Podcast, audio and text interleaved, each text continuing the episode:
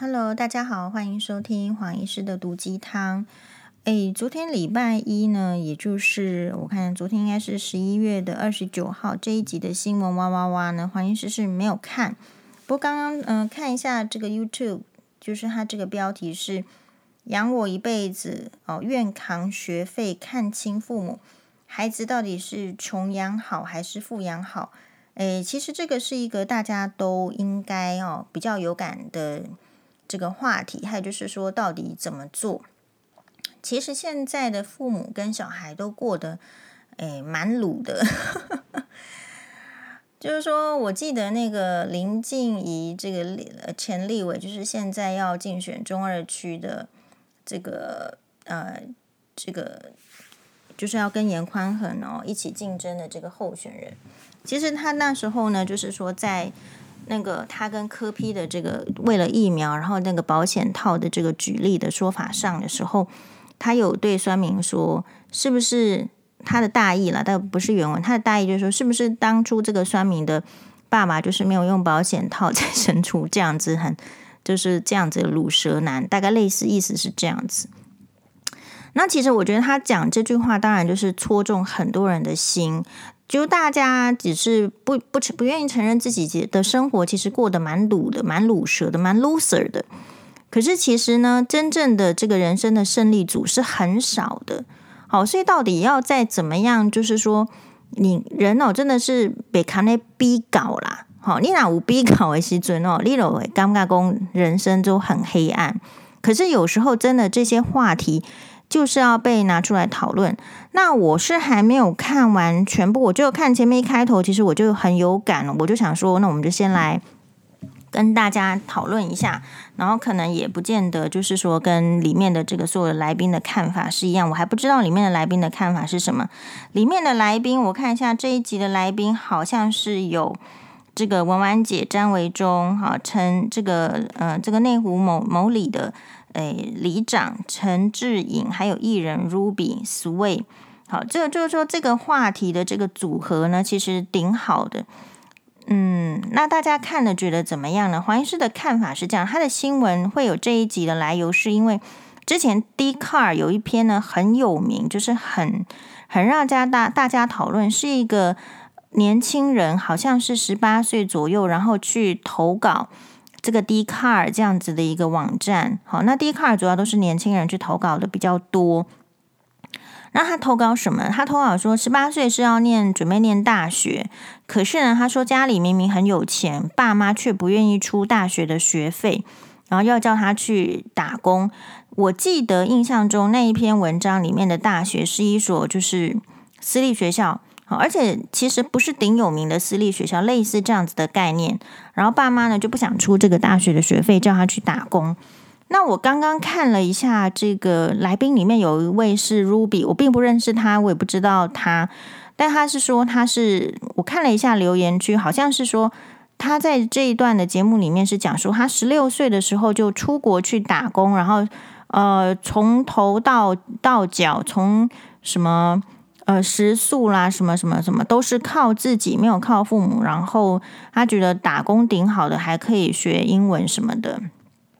我光是听到这个哦，我就觉得有一点质疑了。这个质疑是怎么样？其实如果你去打工，你能够学得到多少语言，其实是大家心照不宣呐、好，你真正要去学一个英文或者是一个日文，或者是怎么样？你打工多少时间？你打工在什么地方？你能遇到什么人？你能够讲什么话？你能够发挥的这个语言 communication 大概就是那样。就像黄医师哈，以前学过日文，然后我现在如果看诊的时候，我遇到日本人，我一定全程跟他说日文。那没办法，我要练习。可是这样子的。这个对话就代表黄医师日文很好嘛？其实我也没有。好，黄医师觉得自己日文还挺烂的。挺烂的原因是因为这个语言这个东西没有办法，因为说你去什么地方打工，然后就是口语，然后就说这个语言我已经好了，或者是说变很好了，这是没完全没办法的事情。好，所以第一个我就会对这个 Ruby 呢，他所提到说，十六岁去某个地方打工，然后所以英文就变很好，出国去打工，英文变很好，这个事情我其实没有那么大的同意。事实上，我还觉得，如果你在如果你听过那种，就是说你出呃真的出国去留学回来的人讲英文，还不见得每一个人英文都很好。语言有一点天分啊，有一点需要去更多的部分哈，我大概没有办法，因为打工很好。所以我再请问大家一个问题，就是你觉得这个父母去让小朋友十八岁的时候去打工，自己去按照打工所得来的薪资去付学费这件事情？哎，你觉得父母的说法是说，就是让他自立呀？我就是让他知道说这件事情是很辛苦的啊，赚钱是很辛苦的，你要自己要要知道这个生活，要知道感谢啊。但是父母亲有同时知道，十八岁的小孩，十八岁的学生出来工作可以找到什么像样的工作吗？其实找不到。其实十八岁出来能够找得到的工作，像样的工作很少的。大部分都是很基层、很底层的工作，所以这个就是人生的现实。为什么有人读了书之后，当然后来《苹果日报》有一篇，就是也是大家在讨论，就是有个女生她自己因为后悔当年没有读书，然后在做工，然后就说这个我一定不要再找这个做工的这个对象，好，因为这个做工真的很辛苦。这个女生这样子实实在在的在讲话的时候，其实她下面整个被踏伐。他被踏法的意思是说，我们这个社会不太能够让大家去讲真实的话。这个社会是有一点阶级的。可是呢，当你说你婚嫁的对象不要嫁工人的时候呢，这个有点抵触到社会可以接受到的底线。社会接触到底线就是你应该要一视同仁。可是社会忘记说，诶，你在生活的时候很难去一视同仁，你在找婚配对象的时候就很难一视同仁。好，所以他那个底下呢，就是他那个标题是“愿自己不读书，所以做工”。好，那个网络呢就吵了一下啊。所以他虽然很认真的，也很实在的说自己不会找做工的另外一半，可是我就看到下面的《苹果日报》下面文青哥的留言，文青哥大部分留言我都觉得蛮好的，但是这一则我没有很同意。文青哥说讲的一副人家做工的，我就一定就一定会看得上你一样呢，这是什么意思？这个意思就是说，这个女生，这个因为自己不读书，所以做工觉得很累，不想找另外一个做工的另外一半的这个女生，文青哥可能觉得说，哎，她还不够格，还不够格挑，所以这个女生怎么样呢？其实是我觉得有点，你可以把它想成是，如果今天是一个男生做工的，那他如果说他不想找做工的老婆，可不可以？大家会不会这样子说他？呃，男生同时自己在做工或是做其他职业，他说他不想找其他某种职业，可不可以呢？好，其实我们这个社会还是对男生比较宽容。那呃，就是这个女生就很可怜了，她已经觉得她自己比较差了，结果人家还说你就是，人家可以直接跟他讲说，你就是因为差，所以你还没有选择权。你说你不要再嫁给工人，工人还不见得看得上你。你看他被这个文青哥贬低成这样，好，所以这个就是一个很这个社会的现实面。所以有时候，你像黄医师上那个白内障那一讲那个眼睛的白内障那一集哦，我看到下面的留言一片一片好啦，一片好的意思是说，大家真的因为这个节目这样子的制作，对那个白内障的手术啊，好，对白内障的这个怎么办？是有更多的知识了解，然后我就看下面有一则留言，哈，他叫做李雅俊，他说这一集黄医师展现了他的专业、耐心、礼貌，啊，与谈论他前婆婆、前夫的伶牙俐齿判若两人，可见前一段婚姻对他的心理造成相当的影响。你看，就是说这样子的人要夸赞黄医师的时候，还要再亏一下。我先问大家，哈，为什么不可以伶牙俐齿？为什么你期望一个女生不要伶牙俐齿？因为你受不了嘛，你没有办法针对黄医师 提到的弱点提出反驳嘛，那你就会觉得黄医师伶牙俐齿啊。但其实我觉得我在讲婆媳问题的态度，跟我在讲白内障的态度其实是一样的。你还要牵扯到我的心理，我也觉得很奇怪。我心里很正常嘛。好，我如果继续在那个婚姻里面，才会心理不正常。但是因为我离婚了，所以我觉得，哎，我其实是还蛮。蛮可以维护出呃自己心理健康的状态。好，那这句话代表什么意思？代表说，其实如果你是这个类群的观众，就是说觉得黄医师还是讲这个白内障啊，为什么就要要讲婆媳问题？不是婆媳问题不能讲哦，而是这个社会期望看到一个女医师，然后很专业的在那边讲高尚的议题。什么叫高尚的议题？就是讲怎么治病。讲怎么治疗白内障，那个叫高尚的议题。可是讲这种婆媳问题啦，这种千古沉疴哈，就是很难解决的，或者说根本不应该讨论，因为我们真的不想听、不想看，我不想检讨，我不想变得更好。可是却有人来谈的时候，他就会说：“你是女医师，你不应该讨论这个，你应该讨论你的专业。”那我就说：“Sorry，黄医师讲这两个议题都讲得非常好，是吧？”因为我就呃，就好像是说有时候。这个，哎，欧巴会说，怎么阿嬷没有称赞他？这个时候黄医师不会说什么阿嬷怎么样怎么样，我会说，欧巴，你为什么你的人生全部需要别人的称赞？你不觉得你自己很好吗？你不是应该要称赞自己吗？好，别人没有还没有来得及称赞你，不是他觉得你不好，或是你不好，呃，还没有很好的地方可以称赞，而是说他就还没有来称赞你，你怎么只有看到他没有称赞你的部分？那你是不是应该时间要花在？你能不能看到自己的优点上面？好，那我再 回回过头来，所以这个社会确实，你看从黄医师岔开来，不是说黄医师喜欢岔开来，而是说你在看这个讨论，呃，这个父母亲到底要不要付大学的学费这个议题，到工人这个不读书，然后变成女工人，然后他觉得说。我、这个一定不要再找一个女女工人做婚配的对象，尚且男生就要跟他讲说你还不够格，或者是再来看黄医师，黄医师其实其实讲婆媳问题是很有很有那个体验跟体悟的，所以其实讲出来的话才有办法共鸣。可是呢，诶，还是有一群人他会觉得说这不是你应该要讨论的，或者你不你最好不要讨论，你还是应该要有那个。乖乖的听我们的话的形象，哈，所以其实这个社会呢是很会对别人期待。那对于这个父母亲到底是要富养穷养，到底要不要付大学的学费这件事情，黄医师的看法是这样的：就是当你期望一个十八岁的小孩子出来自己去打工赚钱，然后付学费的时候，首先我们要知道的是，大部分。的十八岁的人是找不到好的工作的，为什么？因为好的工作要给那一些更有学历的人、更有学经验的人、学经历的人去给他们的。所以基本上十八岁你没有什么好的学校的背景，也没有求学的经验，好的工作是不会不会放心给你的。既然不会有好的工作，就不会有好的薪资，所以变成是需要花很大的时间去获得一个比较低薪的。可能要花很长的工时去获得一个低薪的工作，所以第一个十八岁的人不读书的时候，或者是说上大学，可是要花很多的时间去做一个低薪的工作的时候，其实这个 CP 值是很低的。那如果说是家里真的是，就是家家里有一些限制，经济条件的限制不行的话，其实可以办就学贷款嘛，还是应该要贷款了。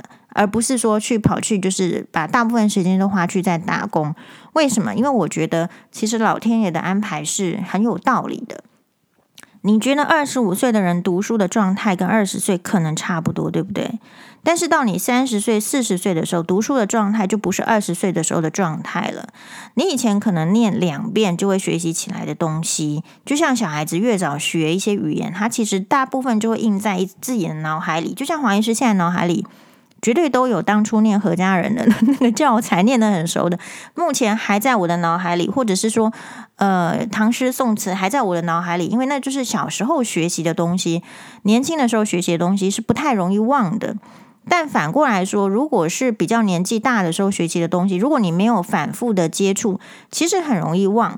所以这个就是老天爷给我们的限制，好，给我们的限制。那如果家长不能够正视这个限制，不愿意把呃，付这个小小孩子大学的费用，那意思就是说不愿意投资啦。即便那个 case 是，即便是家里有钱，也不愿意投资在教育上。那就是说，他愿意把钱投资在哪里呢？他没有交代。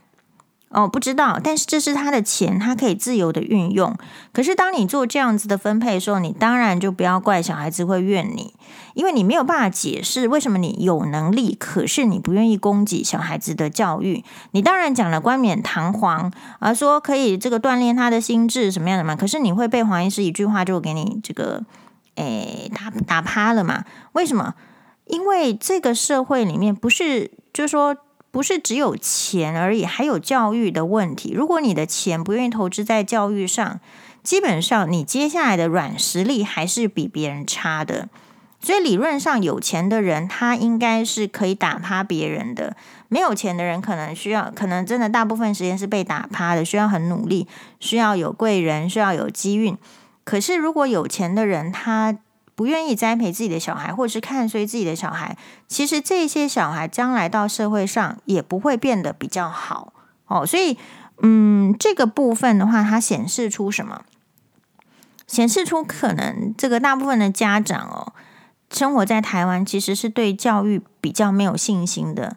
没有信心到说，他认为外面的打工、外面的社会历练的重要性会高于学校教育，所以这个是学校教育要很深刻检讨的。那为什么我们学校教育就是一直在教改，或者是说一直在往时代往前进，会前进到让大家没有办法信任，而甚至不愿意出这个学费，觉得说干脆出去外面打工，还得得到比较多的东西，这个是很可怕的事情。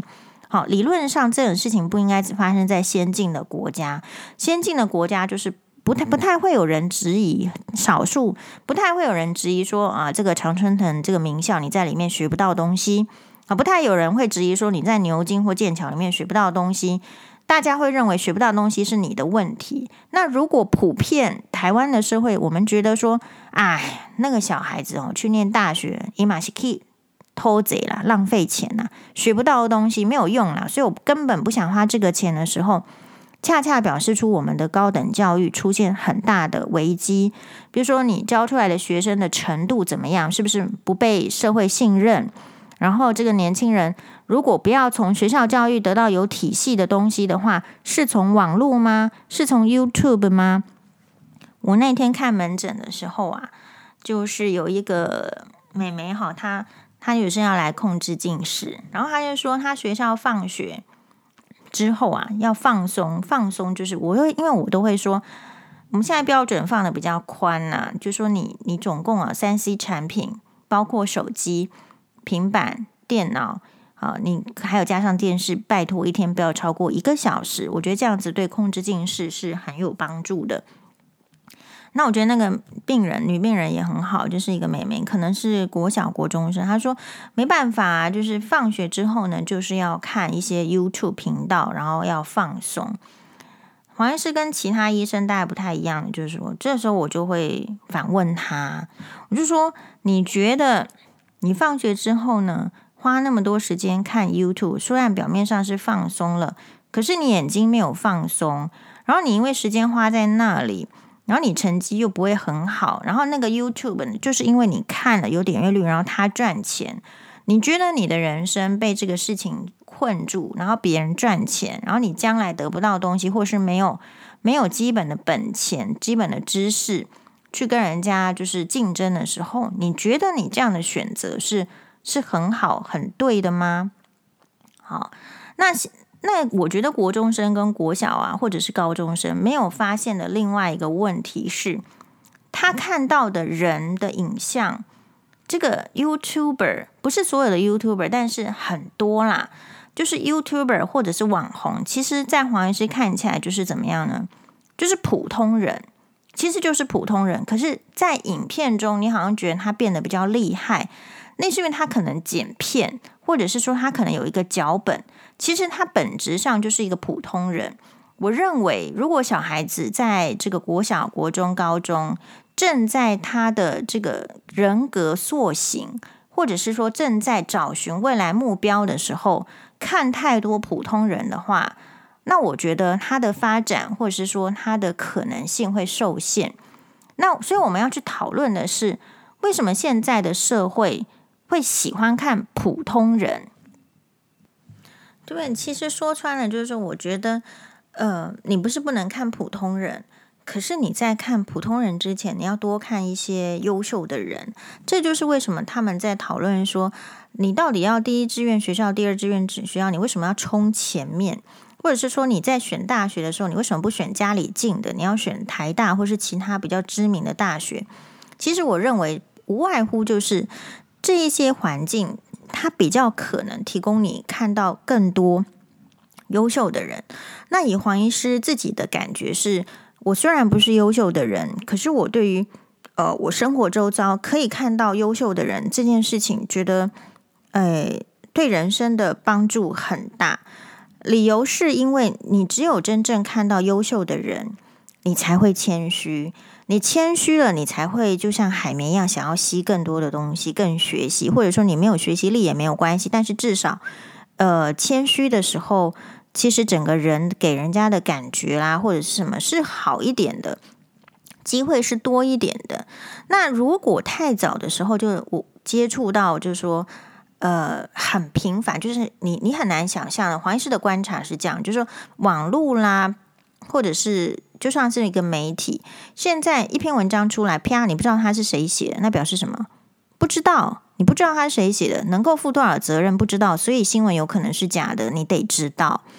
然后呢，看 YouTuber 也是一样，YouTuber 是用真名吗？大部分不是，是需要一个比较好记下来的名字。好，然后他就他他就讲讲讲，可是你完全不知道他的学经历，你不知道他做的这个功课讲出来，不管是历史还是包包还是什么，他对生活的感触，还是他对饭店的介绍，你不知道他的这个搜寻的能力是怎么样，也许有好的，也许有差的，然后大多数是其实是很个人意见的。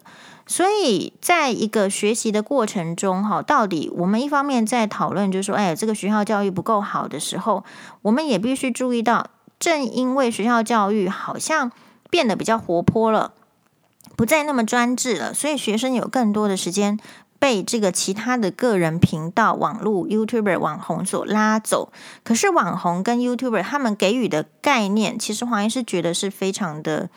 单一面向的，不是说不能看，可是你要知道，看的时候，你知不知道它有受限，它是单一的。你知不知道，当网红讲那样子的赘字，或是讲那样子的粗话的时候，在他的频道里面可以，可是你出来社会讲的时候，大家会觉得你这个人就是不够好，甚至会对你的这种呃人品啦，或者是处事态度是不是 low 臭哈，其实都有一些相对应的一些联想。然后你是不是一个含着金汤匙出生的小孩？如果你是，可能你做什么大家都会加减包容。可是如果你不是呢？这个就是你被刷掉的一个一个一个关键嘛。就是说你你本来就已经要呈现自己好的那一面，结果你看了这些，因为你这些 YouTube 上面你很难看到他需要表现出什么好嘛。YouTuber 网红他只要表现出他够漂亮，或者是说他够有钱，或者是他够有噱头。你就会看他了嘛？可是这些条件是你应该要放在自己身上，用这个拿来去告诉人家我是呃优秀的吗？所以我会觉得不，并不是这样。好，那另外就是说，为什么你看这些普通人会觉得很放松？难道你看居里夫人、看这个爱因斯坦，还是看柴契尔夫人，还是看丘吉尔就会便秘吗？好，你为什么看这些普通人？你觉得哎呀好放松？我就是回到一开头，那也就是因为我们的生活，我们的社会啊，我们其实越来越越鲁了嘛。越来越鲁的意思是说，好像没有看到，没有让年轻人。所以我说，我们中年人以上的人要努力，好，或者说在看未来弄教育的人要努力。说年轻人有没有办法看得到希望，看得到未来？我读了那么多书，我花了那么多时间在学校啊，我将来有赚比较多钱吗？或者是说？呃，我学了那么多东西有用吗？如果让年轻人没有希望的时候，他是不是会觉得他去放松就好？那放松为什么会需要去看一般人，不能去看其他比较经典的人物？我觉得也是在于说你，你其实就是一个鲁鲁蛇的心态。鲁蛇是看到比自己好的人，是真的是压力蛮大的。所以我们看这个网红，看这个其实就是表示他是全球性，大家压力都很大。所以你去看一个跟自己比较接近的人，或者是甚至是比自己 low 的人，比自己差的人，你会觉得人生比较没有那么差，可是这边看不到人生的希望。因为人生的希望主要的构筑还是得靠自己的能力，你并没有办法，年轻人并没有办法知道说他看这么多 YouTuber 什么能够真真真实实的获得什么能力，我觉得是没有，反而浪费很多呃可以去构筑自己能力的时间在这个网络上。好，所以这这也是黄医师说，这 FB 常常把大家封锁一下也好，好，就是你必须要有多出来这些时间，你才能够去想。那你如果每天都被网络制约，被 YouTuber 制约。被新闻媒体制约，大部分的时间你就是只能就是被灌溉，而且灌溉的不晓得是什么，是是怎样的肥料都不知道。好，所以在这个地方呢，我们要知道就是说，哎，呃，我觉得还是要平衡。你可以看一些普通人放松一下，普通人不是说就没有好的观念，但是说实在比较少。那基本上经得起时代的考验的人。基本上还是在古人比较多，好，或者是说是真正比较有一些有成就的、有一些想法的人还是比较多。我不太建议年轻人在一开始正要开始初期发展的时候，你不知道人家有多好。